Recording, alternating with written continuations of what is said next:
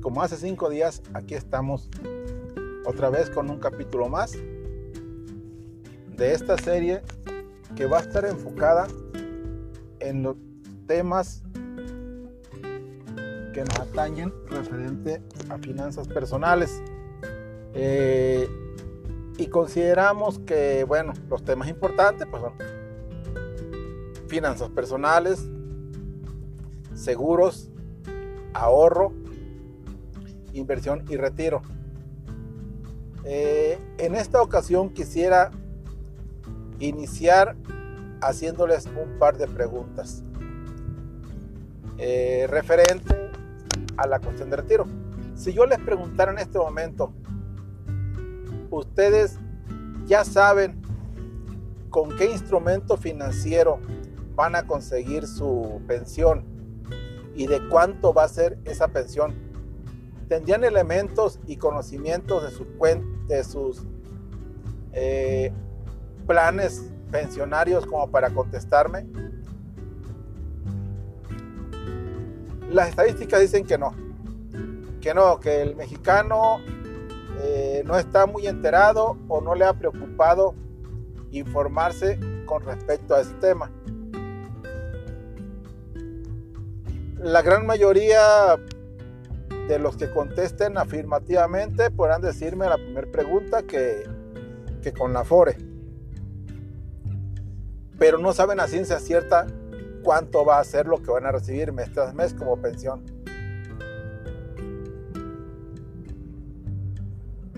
les voy a aclarar un poquito el, primer punto.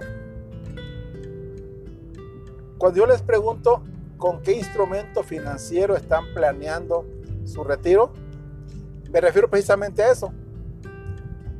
¿A cuál es el instrumento en el que están ustedes ahorrando para tener un retiro digno cuando lleguen a la edad de que dejen de trabajar o ya no puedan? ¿O Mejor aún, si ustedes tienen ya un plan definido para retirarse antes de la edad normalmente nos retiramos, 60 años.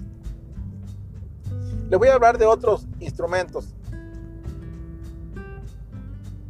Podemos decir que bueno, yo soy una persona que tengo una empresa y que con las utilidades de esa empresa yo me voy a poder pensionar. Quizás exista algunas personas que tengan esa alternativa. Otros pudieran decirme que se pueden retirar porque sus padres o abuelos les van a dejar una herencia suficiente como para vivir la etapa de retiro. La gran mayoría estará contando con que con, por medio de la Afore se van a retirar. Y hay un instrumento que es clave y básico para conseguir una pensión. Se llama Plan Personal de Retiro. Hablemos primero de la primera opción que les comentaba. Quizá tú tengas una empresa que le está yendo muy bien, que en este momento cuentas con ingresos, utilidades, dividendos que esa empresa te da. Pero no es nada seguro. Actualmente el sector empresarial está pasando por mucho riesgo. Históricamente cada cambio de gobierno, cada cambio en la economía mundial representa un riesgo para las empresas y más si están en los primeros cinco años de formación. Se dice que más o menos el 80% de empresas cierran en los primeros cinco años. Entonces, como estamos hablando de tu retiro, pienso que es una opción no muy segura y que no vale la pena únicamente contar con esa alternativa. La segunda opción que les manejé es recibir una herencia de padres, hermanos, familiar, abuelos. Pero eso es como, pues, jugar a la lotería, ¿no? ¿Cuántos tienen garantizado que sus antepasados van a dejarles una cantidad suficiente para vivir 20 o 30 años pensionados? Y además, ¿quién te garantiza que tú tengas la preparación financiera para poder subsistir con la cantidad que te hayan dejado en herencia? Como que, como que también es una moneda al aire. La tercera opción sería la Afore. Y vamos a hablar de las nuevas generaciones que ya cotizan con la ley 97 del IMSS, que es la ley de las cuentas individuales. Te voy a comentar cuáles son las reglas o las condiciones para pensionarte con esa ley. Requieres tener la edad mínima de 60 años para poder aspirar a tener una pensión. Segundo, contar con por lo menos 750 semanas cotizadas actualmente, gracias a la reciente reforma, porque anteriormente eran 1250. Y 750 semanas equivalen a más o menos 15 años de trabajo. En tercer lugar, debes tener terminada tu relación laboral, o sea, no tener patrón. Y ligado a eso va la siguiente condición, que es no tener, más bien, tener la conservación de derechos. Es decir, que no hayan pasado más del 25% de tiempo del que ya cotizaste. Es decir, si cotizaste 20 años, que no hayan pasado 5 años sin cotizar. Y la siguiente condición, que es la, creo, la más importante y la que menos atención se le pone, es contar con la cantidad suficiente para pagar una renta vitalicia en tu cuenta de Afore. Y para tener una pensión en la actualidad de 5 mil pesos, requieres tener en tu cuenta de Afore alrededor de un millón y medio de pesos. Yo te preguntaría, ¿conoces a alguien que los tenga? Es muy difícil muy difícil porque tenemos en cuenta que la cuenta individual se generó con la con, la modificación a la ley del IMSS de 1997. Entonces hay que hacer números y veamos cuánto se puede haber acumulado de entonces a la fecha. Entonces esas serían las condiciones. Aunque bueno, también hay que comentar que con la reciente reforma ya se garantiza que con 750 semanas se te otorgue una pensión mínima garantizada si cuentas con todas las demás reglas. Y esa pensión mínima garantizada equivale a un salario mínimo del Distrito Federal. ese por parte de la FORE. Ahora veamos el instrumento financiero del que te hablé, que se llama Plan Personal de Retiro.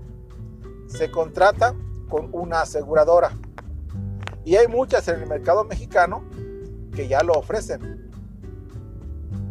Tiene sus ventajas. Y una de las ventajas es que depende de ti. Y su desventaja más importante es la misma, que depende de ti. Además de otros factores. ¿Cómo se compone un plan personal de retiro? Un plan personal de retiro se forma ahorrando mes tras mes en una cuenta de ahorro que se contrata por medio de una aseguradora. En esa cuenta, además de que tienes el beneficio de que tus ahorros generan rendimientos, cuentas con un beneficio muy importante que es el beneficio fiscal. Tú vas a poder deducir todo ese ahorro y vas a obtener una devolución de, del SAT de más o menos el 30% de lo que te ahorras cada año. Y ahí tenemos un beneficio, es un 30%. Si estamos ahorrando 100 mil pesos anuales, ya cuentas con 30 mil pesos que se te va a devolver. Y si además de eso, el promedio de rendimiento que te da tu ahorro es un 10%, te darás cuenta que un 40% de rendimiento de esa cuenta es algo muy importante. Ningún banco y ningún otro instrumento financiero respaldado y verificado, además legal, te lo puede ofrecer. Tiene ciertas condiciones. La edad de retiro calculada para esos planes es 65 años. Pero si llegas a los 65 años, esa devolución de impuestos que te hicieron se convierte en 100% utilidad. Ahora que si tú me dices, es que yo me quiero retirar a los 55 años, si tu dinero crees que te alcanza para seguir manteniendo el nivel de vida que tienes ahorita y decides hacerlo, lo puedes hacer. Pero Hacienda te va a requerir esa devolución de impuestos que ya te hizo. O sea, te va a cobrar el ISR. Por eso lo recomendable es verlo como un ahorro a largo plazo y ya prepararte para que te retires a los 65 años. O más bien para que hagas ese retiro de ese fondo a los 65 años. Igual si lo estás combinando con la FORE, cuentas con la FORE, cuentas con otro tipo de instrumento de, de retiro, puedes hacerlo en forma escalonada. Te retiras a los 60 años con la FORE y después de 5 años te retiras con tu plan personal de retiro. Tú me dirás, bueno, ¿y son empresas confiables? ¿No se van a ir con mi dinero? Yo te puedo decir que son empresas 100% confiables, reguladas por Conducef, por la Comisión, Comisión Nacional Bancaria y de Valores y por la Comisión Nacional de Seguros y Fianzas. Cuentan con todo el respaldo y la legalidad. Además de eso, sus condiciones generales son bien claras. No existen las letras chiquitas. Pero ante todo, pues debes tener también la asesoría de un experto, la asesoría de, de contar con un asesor financiero que te guíe en el proceso de contratación de ese plan. Y sobre todo también contar con la constancia suficiente para llevar ese plan hasta la edad en que lo planeaste y no suspenderlo a medio camino. Muchos son muy flexibles puedes aumentarles o puedes disminuir la, la cantidad según la etapa económica en que te encuentres.